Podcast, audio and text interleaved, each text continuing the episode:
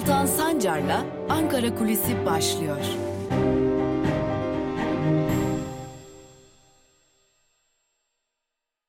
Merhabalar sevgili Özgürüz Radyo dinleyicileri. Bir kez daha Özgürüz Radyo'da ve Özgürüz Radyo'nun YouTube hesabında Ankara Kulisi ile sizlerle birlikteyiz. Peki bugün neyi mercek altına alıyoruz Özgürüz Radyo'da Ankara Kulisi'nde? Bugün aslında pandemi döneminde hayatımıza giren o pandemi kısıtlamalarını ve cezalarını ele alıyoruz. Neden mi? Şimdi şöyle bir düşünelim. 11 Mart Türkiye'de ilk vakanın görüldüğü tarih ve 11 Mart'tan bu yana kadar çeşitli dönemlerde e, Türkiye'de çeşitli pandemi kısıtlamaları uygulandı. Kimi zaman gevşetildi, kimi zaman sıklaştırıldı ama hayatımızın sürekli bir yerinde e, şehirler arası kısıtlamalar, maske takma zorunlulukları, e, mekanların kapatılması, sokağa çıkma kısıtlamaları gibi e, çeşitli e, kısıtlamalar oldu ya da eğlence mekanlarının kapatılması, eğlence mekanlarında sigara içilmemesi, alkol içilmemesi bu ve benzeri ya da e, çeşitli şekillerde kısıtlamalarla karşılaştık 11 Mart'tan bu yana. Bu kısıtlamalar çeşitli şekillerde sıklaştırıldı, gevşetildi. Lakin değişmeyen bir şey vardı bu kısıtlamalarda. Bu kısıtlamalara uymayanlara kesilen para cezaları. Evet bu kısıtlamalara uymayanlara para cezaları kesildi. Elbette kesilmeye de devam ediliyor. Devam edilecek gibi de görünüyor. Peki aklınıza hiç geldi mi? Evet bu kısıtlamalar var ve bu kısıtlamalara uymayanlara para cezaları kesiliyor. Peki toplam kaç kişiye para cezası kesildi? Toplam ne kadar tutarda bir para cezası kesildi ve toplam ne kadar para tahsil edilebildi? Bunun bir cevabı yok sevgili izleyiciler ve sevgili dinleyiciler. Evet yanlış duymadınız. Türkiye'de pandemi kısıtlamaları sürecinde ne kadar kişiye, kaç yurttaşa, kaç vatandaşa para cezası kesildi?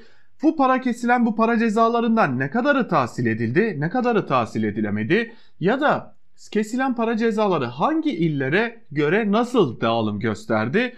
Türkiye'nin en fazla hangi bölgesinde para cezaları kesildi? Bunun bir cevabı yok. Ama biz Özgürüz Radyo olarak aslında bu cevabı aylardır arıyoruz. Evet tam e, 6 aydır bu sorunun cevabını arıyoruz. Hatta neredeyse 7 aydır bu sorunun cevabını İçişleri Bakanlığı'ndan bekliyoruz. E, CİMER malumunuz olduğu üzere CİMER'e bir başvuru gerçekleştirdik. CİMER'de bilgi edinme başvurusu hakkı var. Türkiye'de yasal olarak her yurttaşın hakkı olan bir şey bilgi edinme başvurusu. Dilediğiniz kuruma dilediğiniz şekilde devlet sırrı olmadığı sürece yani diyelim e, kanunen bu böyle tanımlandığı için söylüyoruz elbette ne devlet sırrıdır ne devlet sırrı değildir tartışması ayrı bir konu elbette. E, lakin eğer e, kanunda tanımlandığı biçimiyle devlet sırrı değilse o konuya ilişkin bilgi edinme başvuru yapma hakkınız var.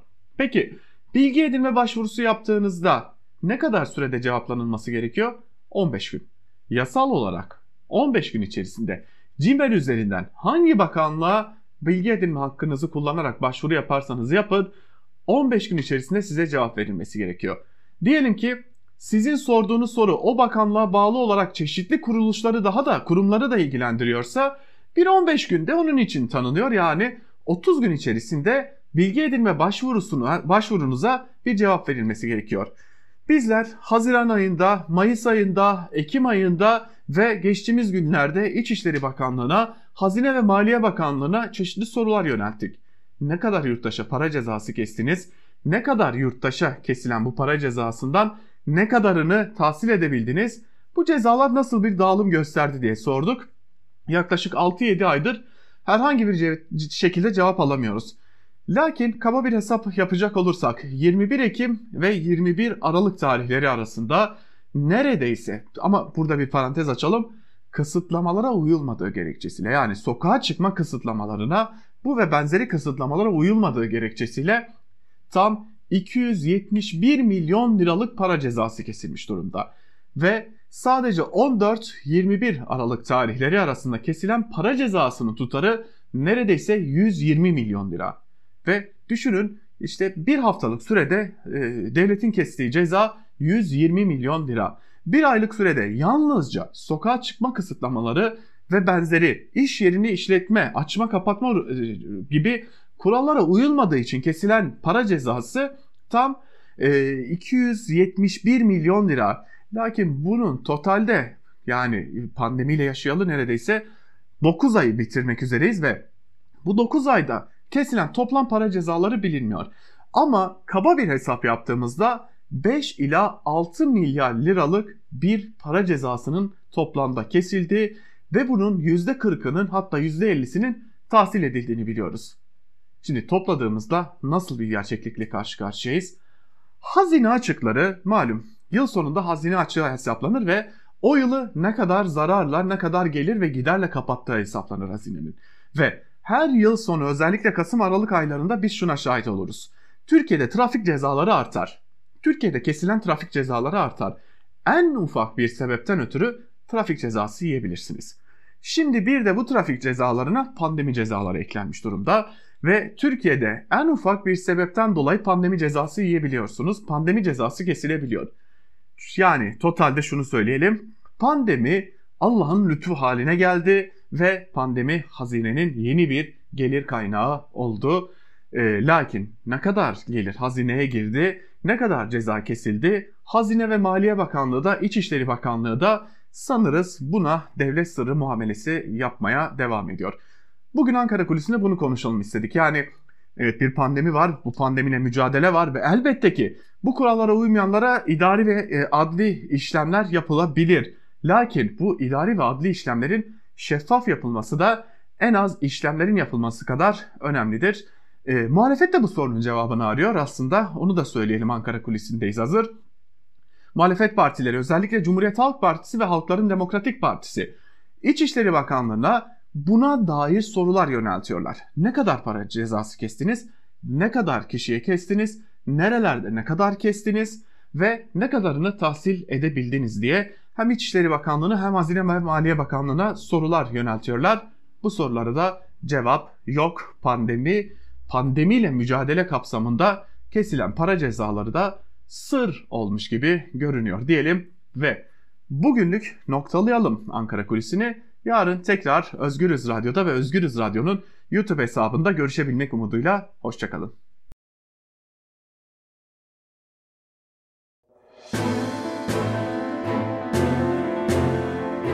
Altan Sancar'la Türkiye basınında bugün başlıyor. Günaydın sevgili Özgürüz Radyo dinleyicileri. Evet, Özgürüz Radyo'da Türkiye basınında bugün programındasınız. Haftanın sonuna doğru yaklaşıyoruz. Bakalım bugün gazeteler hangi manşetlerle çıkmış ve günün öne çıkan yorumlarında neler var? Kısa bir Türkiye basını turuyla sizlerle birlikteyiz. İlk olarak Cumhuriyet Gazetesi'ne bakacağız. Cumhuriyet Gazetesi'nin manşetinde sıfır fonu sözlerine yer veriliyor ve ayrıntılar şöyle. Kamu bankaları, BOTAŞ, Türk Hava Yolları gibi devası kuruluşları bünyesinde bulunduran Türkiye Varlık Fonu'nun denetlenmediği eleştirilerini yönelten muhalefetin şirketlere ilişkin sorularına da yanıt verilmiyor. Son olarak Cumhurbaşkanı Yardımcısı Oktay, Türk Hava Yolları sorularına görev ve yetki alanımda değil yanıtını verdi. Oktay'ın adres gösterdiği Ulaştırma Bakanlığı Türk Hava Yolları'nın fona devredildiği ve bakanlıkla ilgisinin bulunmadığı yönünde yanıtlar vermeye başladı. Fonun 2019 yılı denetim raporu da hala meclise gelmedi. CHP Genel Başkan Yardımcısı Ahmet Akın parlamentonun denetim görevi engelleniyor dedi şeklinde de ayrıntılar aktarılmış. AİM'i tanımadı başlıklı bir diğer haber ise şöyle. Erdoğan Türkiye'nin kararlarına uymakla yükümlü olduğu ve kendisinin de 3 kez başvurduğu AİM'in Demirtaş'a ilişkin kararının siyasi olduğunu söyledi. Erdoğan, AİM mahkemelerimiz yerine geçecek karar veremez. Terörü savunuyorlar. Ey ahim anlamazsan da anlatacağız dedi. CHP Grup Başkan Vekili Engin Özkoç, AİM ve AYM'nin Erdoğan için bir karşılığı olmadığını belirterek çünkü bu ülkede uluslararası anlaşmalara ve hukuka bağlı yönetilmiyor dedi. Erdoğan'ın sözlerinin yargıya müdahale olduğunu söyleyen hukukçular ise tartışmayı utanç verici buldu denilmiş. Şimdi malum Cumhuriyet Gazetesi'ndeyiz. Cumhuriyet Gazetesi'nin eski genel yayın yönetmeni şimdinin bizim yayın yönetmenimiz olan sevgili Can Dündar. Ve Can Dündar e, sırf MİT tırlarını haberleştirdi diye yani gazetecilik yaptı diye dün neredeyse 30 yıllık hapis cezasına çarptırıldı. Peki Cumhuriyet ne yaptı? Cumhuriyet gazetesi sağ en alt köşesinde Can Dündar'a hapis cezası başlığıyla bir haber görüyor. Suriye'deki örgütlere silah götürdüğü belirtilen MİT ilişkin haber ve görüntüleri gazetemizde yayınlayan Dündar'a casusluk ve terör örgütüne yardım iddiasıyla 27 yıl 6 ay hapis cezası verildi. Bu kadar. Bir kez daha okuyorum. Suriye'deki örgütlere silah götürdüğü belirtilen MİT tırlarına ilişkin haber ve görüntüleri gazetemizde yayımlayan Can Dündar'a casusluk ve terör örgütüne yardım iddiasıyla 27 yıl 6 ay hapis cezası verildi. Doğru, Cumhuriyet artık sizin gazeteniz. Cumhuriyeti ele geçirmek için ihbarcılık yaptınız, Cumhuriyeti ele geçirmek için e, gizli tanıklık yaptınız ve eninde sonunda Cumhuriyeti ele geçirdiniz. Cumhuriyet artık sizin gazeteniz. Utanmıyorsunuz, hala da gazetecilik yaptığınızı düşünüyorsunuz ya. Devam edin. Geçelim Bir Gün gazetesine. Bir Gün gazetesinin manşetinde ise bugün bilmemek ölmekten kurtarır mı sözlerine yer verilmiş ve ayrıntılarda şunlar kaydedilmiş. İzmir depremi sonrası kurulan Meclis Deprem Araştırma Komisyonu'nda veriler kamuoyuyla paylaşılmasın önerisi yapıldı. Afet alanında faaliyet gösteren dernek temsilcilerinin katıldığı toplantıda Türkiye Deprem Vakfı Yönetim Kurulu üyesi Profesör Doktor Alper İlki İBB'nin deprem açıklamalarını eleştirdi, verilerin saklanması gerektiğini savundu. İlki Zeytinburnu ve Fatih'teki çalışma verilerinin kaos olmasın diye kamuoyu ile paylaşılmadığını anlattı. Dönüşüm konusuna değinen Profesör Doktor İlki şimdi İBB girdi bu işe. Bize göre biraz çılgınca girdi. Biz girmeyin etmeyin dedik. Çıkar, çıkacak tablodan sonra ne yapacaklar? %80-90 can güvenliği olmayan binalarda oturduğumuz çıkacak. Sonra ne yapacağız? Öte yandan İMO İzmir Şubesi'nin raporu depremde kente çöken, kentte çöken ve ağır hasar gören binalarda ana nedenin bina altlarındaki dükkanlar olduğunu ortaya koydu deniliyor haberde. Ağır faturası olur başlıklı bir diğer haber ise şöyle. AİM'in Selahattin Demirtaş'ın derhal serbest bırakılması kararına Erdoğan, karar bizi bağlamaz yanıtı verdi. Hukukçular kararı tanımamanın ağır yaptırımları olacağını söyledi. Profesör Doktor Semih Gemalmaz, tabii ki Türkiye'yi bağlar. Türkiye uluslararası sözleşmenin tarafıdır ve gereğini yerine getirmek zorundadır. Avrupa Konseyi'nden çıkmayı göze almanız gerekir dedi. Profesör Doktor Metin Günday, ayın bağlamazsa peki bizi ne bağlayacak? Elbette bunun yaptırımlarıyla karşı karşıya gelirsiniz ifadelerini kullandı.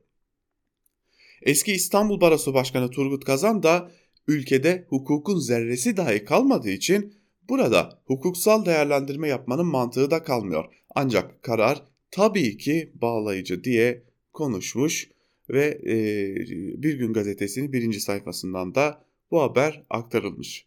Böylelikle Bir Gün Gazetesi'ni de noktalayalım ve geçelim Evrensel Gazetesi'ne. Mahkeme yerine konuştu manşetiyle çıkmış Evrensel Gazetesi ve şunlar kaydedilmiş. Cumhurbaşkanı Erdoğan, AYİM'in Demirtaş'ın tahliye edilmesi gerektiği yönündeki kararına AYİM bizim mahkemelerimizin yerine geçecek şekilde karar veremez derken Demirtaş'ın avukatları kararın bağlayıcı olduğunu söyledi. HDP eş genel başkanı Pervin Buldan Erdoğan'a bu karar sizi bağlar efendiler. Bütün arkadaşlarımız serbest kalmak zorunda sözleriyle yanıt verdi.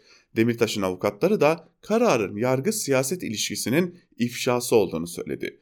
Süreci yakından takip eden avukat Kerem Altıparmak hukuki olarak AYİM kararının bağlayıcı olduğunu, bu kararın etrafında dolanma şansları olmadığını ve Avrupa Konseyi'nde çeşitli yaptırımların söz konusu olabileceğini söyledi denilmiş haberin ayrıntılarında. Şimdi neye güveniyor? Ee, ya da iktidar bu kararı uygulamayız diyerek yargıya da talimat verirken neye güveniyor dersiniz? E, herhalde e, yani Avrupa Konseyi'nin, Avrupa'nın son dönemlerde sergilediği korkak, çekingen tutuma güveniyor. Bunlar bize bir şey yapamazlar algısıyla devam ediyor. Evrensel Gazetesi de genel yayın yönetmenimiz Can Dündar'a verilen e, hapis cezasını görmüş birinci sayfasından. Mitter'ları davasında yargılanan Can Dündar'a 27 yıl 6 ay hapis cezası verildi. Gazetemize konuşan Dündar'ın avukatı Bahri Belen bu karar siyasi bir karardır. Can Dündar'ı yaşayan ölü ilan etme kararıdır. Türkiye tarihinin önemli siyasi kararlarından biri olarak tarihe geçecektir dedi şeklinde de ayrıntılar aktarılmış. Evet, Evrensel Gazetesi'ni de yavaş yavaş böylelikle noktalamış olalım. Bir diğer gazeteye geçelim. Yeni Yaşam gazetesine. Hızlıca Yeni Yaşam gazetesini de e, sizlerle paylaşmış olalım. Gazetenin bugünkü manşetinde bütün siyasi rehineleri bırakın sözlerine yer veriliyor. Ayın Büyük Dairesi önceki gün HDP eski eş başkanı Selahattin Demirtaş'ın tahliye edilmesi yönünde verdiği kararla ilgili açıklama yapan HDP eş başkanı Pervin Buldan, yüzlerce arkadaşımız Demirtaş'ın dosyasıyla benzer suçlamalarla rehine olarak içerideler. Başta Demirtaş olmak üzere bütün siyasi tutukluların bu karar doğrultusunda derhal serbest bırakılması gerektiğini ben de ifade etmek isterim dedi. AYİM'in kararına dokunulmazlıkların kaldırılması ve DTK ilişkin açık ifadelerin yer aldığına dikkat çeken Buldan şunları söyledi. İki gün önce DTK eş başkanı sevgili Leyla Güven 22 yıl ceza aldı ve yargıtay süreci olmasına rağmen tutuklandı. Bu, bu Türkiye'de bir hukuk garabeti olduğunu, adaletin nasıl çalıştığını mahkemelerin saraya bağlı olduğunu gösterdi. Leyla Güven, Kürt halkının, kadınların onurudur şeklinde ayrıntılar aktarılmış. Bu arada Leyla Güven'e dair de bir haber aktaralım. Hakkında 22 yıl 6 aylık hapis cezasından sonra tutukla, tutuklama kararı verilen DTK eş başkanı Leyla Güven, önceki akşam Diyarbakır T tipi kapalı cezaevinden alınarak Elazığ E tipi cezaevine götürüldü. Leyla Güven'in kızı Sabiha Temizkan yapılanın sürgün olduğunu belirterek onun ruhundaki özgürlük aşkını esir alamazsınız dedi şeklinde de burada da ayrıntılar aktarılmış. Ve e, böylelikle e, Yeni Yaşam gazetesini de noktalayalım. Geçelim Sözcü'ye. Sözcü gazetesinin manşetinde ise insanlara iftira atmak dine de hukuka da sığmaz sözlerine yer veriliyor ve şunlar kaydediliyor. Ayasofya baş imamı Profesör Mehmet Boynukalın Özdil'in cesedi camiye sokulmasın diyen doçent doktor Sifil'in haklı olduğunu söyledi. Yazıklar olsun.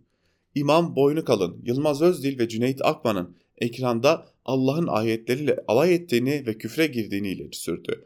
Dolayısıyla Ebu Bekir Sifil Hoca da doğru söylemiş dedi. Müslümanlığın birleştirici kucaklayıcı ruhuna aykırı bu söylem tepki çekti. Herkes nefret suçu işliyorlar derken yazarımız Özdil şunları söyledi. Ayasofya imamını Allah ıslah etsin. Dini siyasete alet eden bir imama bir Müslüman Türk vatandaşı olarak hakkımı helal etmiyorum. İnsanlara iftira atmak dine de hukuka da sığmaz demiş Yılmaz Özdil de buraya gösterdiği tepkide. 5 firmaya ödenen parayla asgari ücretli 8 yıl çifte maaş verilirdi. Köprü, yol, hastane, havaalanı gibi hazine garantili ihalelerle kasasını dolduran şirketler elde ettikleri gelirlerle dünyada ilk 10 sırasına girdi. 5 müteahhitlik firmasının devletten aldığı ihalelerin büyüklüğü 200, 203 milyar dolara ulaştı. Bugünkü kurla 1 trilyon 565 milyar lira ediyor. Bu parayla 7 milyon asgari ücretliye 8 yıl boyunca çifte maaş ödenirdi. Ya da her bir asgari ücretliye 223'er bin lira ev parası verilebilirdi. Ama sadece 5 kişiyi zengin ettiler deniliyor. Haberin ayrıntılarında e, dikkat çekici ve çarpıcı bir istatistik bu da. Karar gazetesiyle devam edelim. Gazetenin manşetinde Avrupa'ya yeni sayfa ahime rest sözlerine yer veriliyor. Washington ve Brüksel'le ilişkilerin suni gündemlerle sınandığını söyleyen Cumhurbaşkanı Erdoğan, yeni yılda ABD ve AB ile yeni sayfa açmak istiyoruz dedi. Erdoğan Avrupa'ya zeytin dalı uzattığı konuşmada Demirtaş tahliye edilmeli kararı üzerinden sert sözlerle eleştirdiği AYİM'in hükümlerinin ise hükümlerini ise tanımama işareti verdi. Tahliye istemeleri ikiyüzlülük, AYİM bizim için iç mahkemelerimiz yerine karar veremez demiş Cumhurbaşkanı Erdoğan. Karar gazetesi de bunu birinci sayfasından manşetten aktarmış. Zihniyet devrimine ihtiyaç var. Başlıklı bir diğer haber ise şöyle e, Davutoğlu çıplak arama iddialarına ilişkin insan onurunu ihlal eden iddialar için kapsamlı bir araştırma yapılmalı. Muhalefet partilerine de sesleniyorum. Bir meclis araştırması yapılsın demiş. Demokratik standartla hukuk devleti sağlanmadan ekonomik siyasal konuda mesafe alınamaz. Yeni bir zihniyet devrimine ihtiyaç var demiş. Öte yandan Demirtaş kararı içinde istisnai bir durum olmadığı müddetçe tutuklu yargılanma olmamalı, tutuklu yargılanmaya esastan karşıyız demiş e, Ahmet Davutoğlu e, Gelecek Partisi e, Genel Başkanı.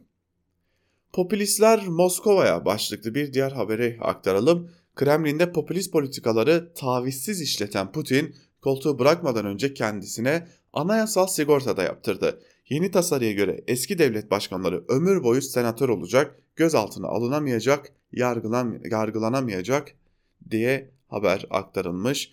Ee, çok dikkat çekici geleceğimizi de gösteren belki de bir haber. Sabah gazetesiyle devam edelim artık iktidarın gazetelerine de kısaca bir göz atalım. Manşette CHP temizlenmeden milletin önüne çıkmasın sözleri yer alıyor.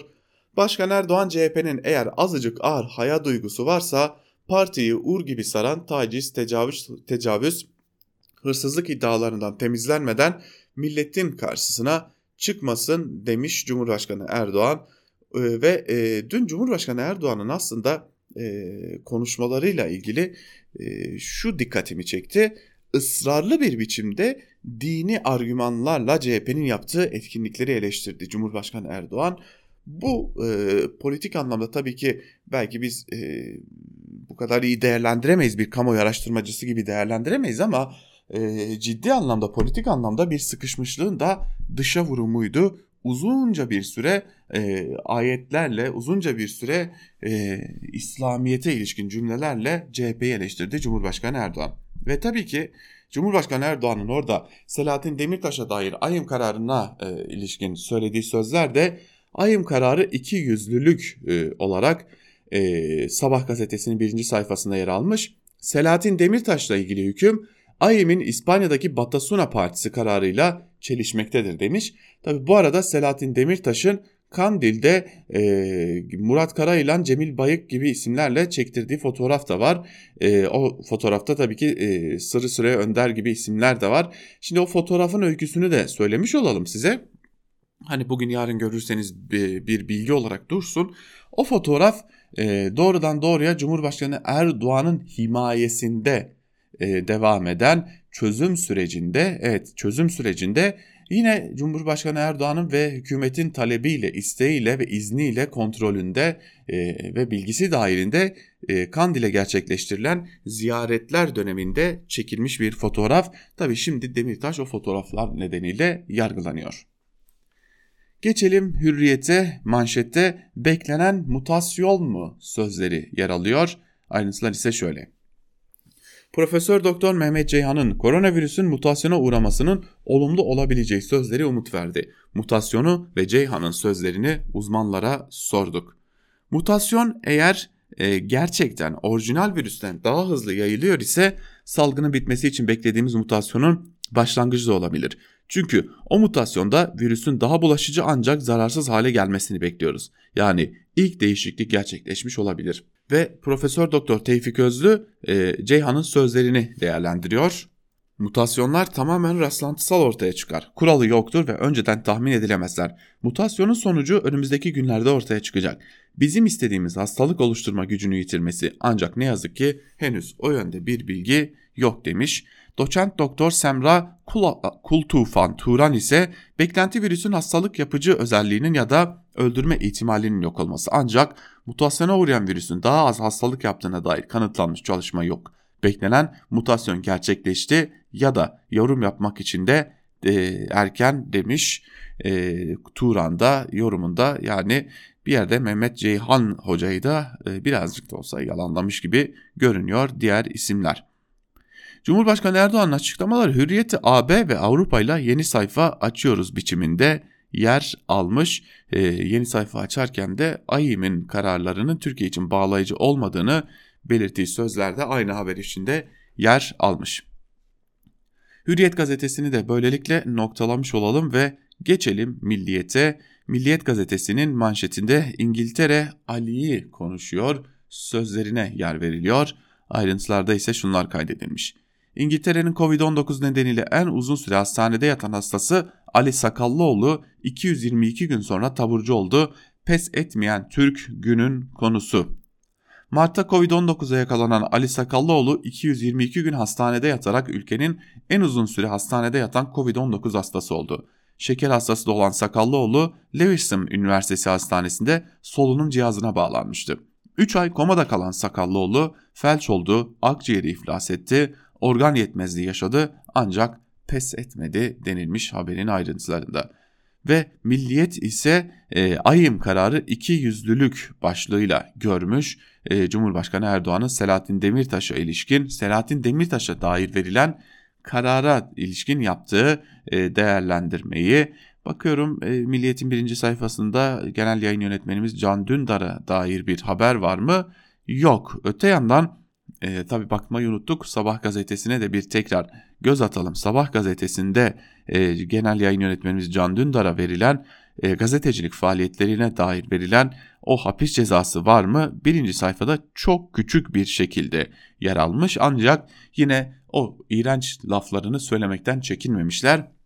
MİT ihanet davasında Can Dündar'a 27 yıl 6 ay hapis denilmiş. Şimdi Akit ve Yeni Şafak'a da aktaralım. Belki bu sözlere dair söylenecek bir söz vardır onu sonra söylemiş oluruz. Yeni Şafak bu zihniyeti tarihe gömmek borcumuz manşetiyle çıkıyor. Cumhurbaşkanı Erdoğan Türkiye'ye kaynak kazandırmak için başlatılan varlık barışını fuhuş organ ticaretiyle irtibatlandıran CHP Genel Başkanı Kılıçdaroğlu'na sert tepki gösterdi. Kendi ülkesine ve halkına husumeti siyasetinin merkezine oturtan zihniyeti ona sufle verenlerle birlikte tarihe gömmek boynumuzun borcudur demiş e, hedefindeki e, CHP'de. Canileri serbest bıraktı başlıklı bir diğer haber ise şöyle. ABD Başkanı Trump 2007'de Irak'ta 17 sivili katleden 4 paralı askeri affetti. Blackwater mensubu askerler dünyadaki tepkilerin ardından ömür boyu hapis cezasına çarptırılmıştı. İnsan Hakları İzleme Örgütü eski Orta Doğu Direktörü Sarah Levinston saldırıda ölen 9 yaşındaki Ali'yi hatırlatarak Ali için adalet yok. Sonra da biz neden bizden neden nefret ediyorlar diye soruyorsunuz yorumunu yaptı. Şimdi insan hakları izleme örgütünün yeri geldiğinde nasıl sayfalarına taşıyorlar görüyor musunuz? Ama insan hakları izleme örgütü e, içeride başka meselelerle Türkiye ile ilgili çağrı yaptığında e, hemen küfür etmeye de başlıyorlar. Yeni Şafak'ta genel yayın yönetmenimiz Can Dündar'a verilen cezayı şöyle görmüş bu arada. MİT'ırları davasında yargılanan firari sanık Can Dündar'a siyasi ve askeri casusluk suçundan 18 yıl 9 ay, silahlı terör örgütüne yardım etmekten 8 yıl 9, 9 ay hapis cezası verildi. Dündar hakkında 2 Nisan 2018'de gıyabi tutuklama ve kırmızı bülten çıkarılması kararı verilmişti. Ve son olarak Akit'e bakalım. Tecavüz, hırsızlık ne ararsan CHP'de manşetiyle çıkmış. O da Erdoğan'ın sözlerini e, manşetine taşımış. AKP grup toplantısında konuşan Cumhurbaşkanı Erdoğan ard arda yaşanan rezaletlerle gündemden düşmeyen CHP'ye sert tepki gösterdi. Uyuşturucu satıcıları ile organ mafyasından vergi alınmasını isteyecek kadar devlet yönetiminden bir haber olan CHP lideri Kılıçdaroğlu ve avanesine seslenen Erdoğan, tepeden tırnağa taciz, tecavüz, hırsızlık, rezilliklerin hesabını vermeden kurtulamayacaklar. Bu ne sapkınlıktır demiş ve birinci sayfadan yine bu haberde duyurulmuş. Akit genel yayın yönetmenimize casus demiş. Casus Can Dündar'a 27,5 yıl hapis demiş. Türk basında ilk olarak Akit'in deşifre ettiği ve ısrarlı yayınlarıyla kamuoyunun gündeminde tuttuğu MİT ihaneti davasında karar çıktı demiş. Bir de övünüyorlar görebiliyor musunuz? Şimdi yarın bir gün bu devran elbet dönecek ve bu işledikleri suçların hesabını takır takır mahkemelerin karşısına verdiklerinde karşılarına bu manşeti koyacağız. Biz ifşa ettik, biz Can Dündar'ın ceza almasına sebep olduk diyecekler. İşte o zaman görecekler. O zaman hatırlatacağız. Bu arada bir bilgiyi daha vermiş olalım. Hani Can Dündar'a hain e, casus deniliyor ama gün gelecek devran dönecek. Genel yayın yönetmenimiz yeniden Türkiye'de belki de bir gazeteyi yönetecek. E, işte o zaman o gazetenin kapısından içeri girmeye çalışanlara da belki bir çift sözü olacaktır. Böylelikle artık noktalamış olalım e, gazete manşetlerini ve günün öne çıkan kimi yorumlarını da sizlerle paylaşalım. Başlayalım mı yazılarımıza? İlk olarak e, T24'ten Aydın Engin'i aktaralım. Engin, Can Dündar değil gazetecilik mahkum edildi başlıklı bir yazı kaleme almış ve yazısının bir bölümünde şunları kaydetmiş. Dün öfkeden patlayacak hale gelince sığınabilecek tek liman mizahtır diye yazdım. Yanılmışım. Gün geliyor öfke mizaha sığmıyor. Bugünlerde tam böyle. Hatırlayın. Kürt siyasal hareketindeki en saygın kadınlardan birinin Leyla Güven'in önce Haziran 2020'de milletvekilliği düşürüldü. Önceki gün AKP yargısı tarafından 22 yıl 3 ay e, 3 aya mahkum edildi. Suç terör örgütü üyesi olmaktan 14 yıl 3 ay, terör örgütü propagandası yapmaktan 8 yıl, toplam 22 yıl 3 ay. Bilmeyenler, yakından tanımayanlar için kesin bilgi. Leyla Güven'e her şey denebilir ama asla ve asla terör örgütü üyesi olduğu, terör örgütü propagandası yaptığı söylenemez. O, Kürt sorunun çözümünün sadece ve sadece barışçıl yöntemlerle mümkün olduğunu inatla ve ısrarla savunan bir siyasetçidir. Ama biliyoruz ki AKP yargısının böylesi bilgilere ihtiyacı yoktur ve yargılama adaleti gerçekleştirmek için değil reisin ve takımının iktidarını koruyup kollamak için yapılan bir işlemdir. Dün ayın büyük dairesi Demirtaş'la ilgili son kararını verdi. Ağır hak ihlali yani derhal tahliye. Ayın büyük daire kararı yargılamada son aşamadır. İtiraz mümkün değildir, kesindir. Ondan sonrası yoktur. Sevinmekte, hukukun adaletle buluşmasını alkışlamakta acele etmeyecek kadar deneyimliyim. Sabah uyandık, AKP Reisi Partisi'nin grup toplantısında milletvekillerine müjdeyi verdi. Ayın büyük daire kararı bizi bağlamaz. İşime baktım. İşim yerli ve dilini bildiğim yabancı gazetelerin neredeyse resmi ilanlarına kadar okumak. Sonra da aklımın erdiği dilimin döndüğünce bir şeyler yazmak. Yerli ve yabancı medyada en tepelere yerleştirilmiş bir haber. MİT'leri davasında yargılanan Can Dündar'a siyasi ve askeri casusluk suçundan 18 yıl 9 ay ve silahlı terör örgütüne yardım suçundan 7 yıl 21 ay toplam 27 yıl 6 ay hapis cezası verildi. Hap haberi okuduktan sonra mizaha sığınmaya kalkışmadım bile. Can Dündar'ın yayın yönetmeni iken Cumhuriyet Gazetesi'nde yayımladığı haber Adana'da jandarmanın durdurup arama yaptığı tırlarda ele geçirilen roketler, bombalar, savaş silahları ve cephaneydi. Tırların MIT'e ait olduğu ortaya çıktı. İlk resmi açıklama MIT'e ait silahların bir MIT istasyonundan ötekine taşındığı oldu. Bu yalan çabuk çöktü. Yasaya göre MIT'in silah deposu olmazdı. İkinci bir yalan arandı ve bulundu. Suriye, Suriye'deki bayır bucak Türkmenleri diye anılan soydaşlara kendilerini korumaları için silah desteği yapıldığı söylendi. Bu yalanı gazeteciler değil MHP'den kopup AKP'de ikbal kapısı arayan, bulan, bir ara genel başkan yardımcılığına kadar yükselen Tuğrul Türkeş bozdu. Son yalanda böyle çökünce yeni bir yalanı yutturmak artık olanaksız kalınca kestirmeden gidildi. Cihatçı çetelere tırlarla silah ve cephane desteği verilmesi devlet sırrı ilan edildi. Bunu açıklayan gazeteci de casus sayıldı. Yetmedi bilgi silahlı terör örgütü ilan edilen Gülen cemaatine bağlı rütbeli polis ve jandarmalardan alındığı için pırıl pırıl bir gazetecilik olayı silahlı terör örgütüne yardım sayıldı.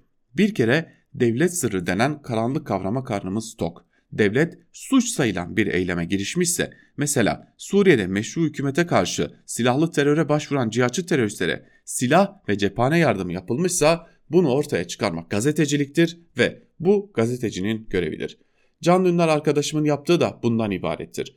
Olağan koşullarda devletin dizginlerini elinde tutanların işlediği yasa dışı eylemleri ortaya çıkaran gazetecilere ödül verilir. Bizde 27 yıl 6 aya mahkum ettiler denilmiş e, yazısında Aydın Engin'in. Yine bu konuya dair bir diğer yazıda e, sevgili Hasan Cemal'in yazısı Bağımsız yargı değil saray yargısı başlıklı bir yazı. Bir bölümünde ise şunlar kaydediliyor. Ayım Demirtaş'a tahliye dedi, Erdoğan bizi bağlamaz dedi ve Can Dündar'a 25 yıl 30 ay hapis cezası verildi.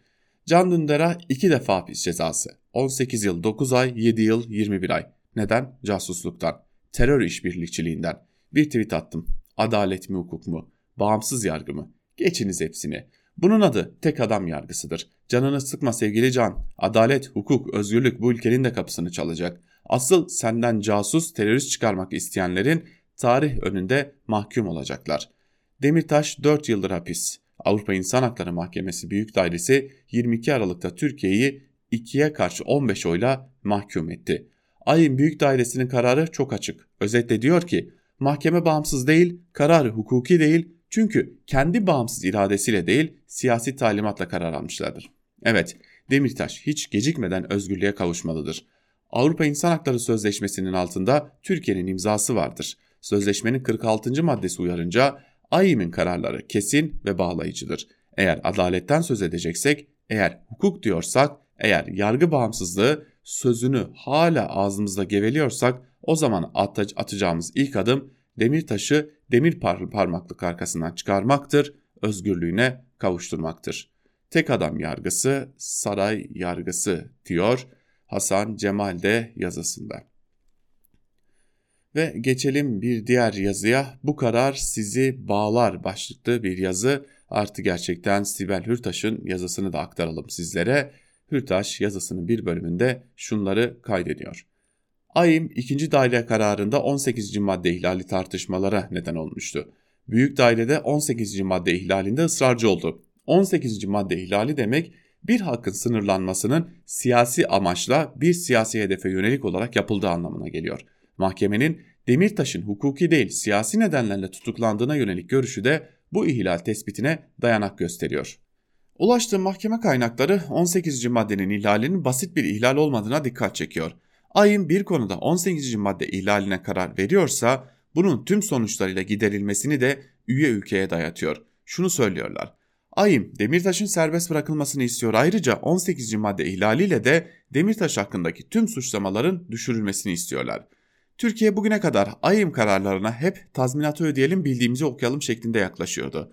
AYİM Büyük Dairesi'nin bu kararı Türkiye'nin politikasını da suya düşürüyor.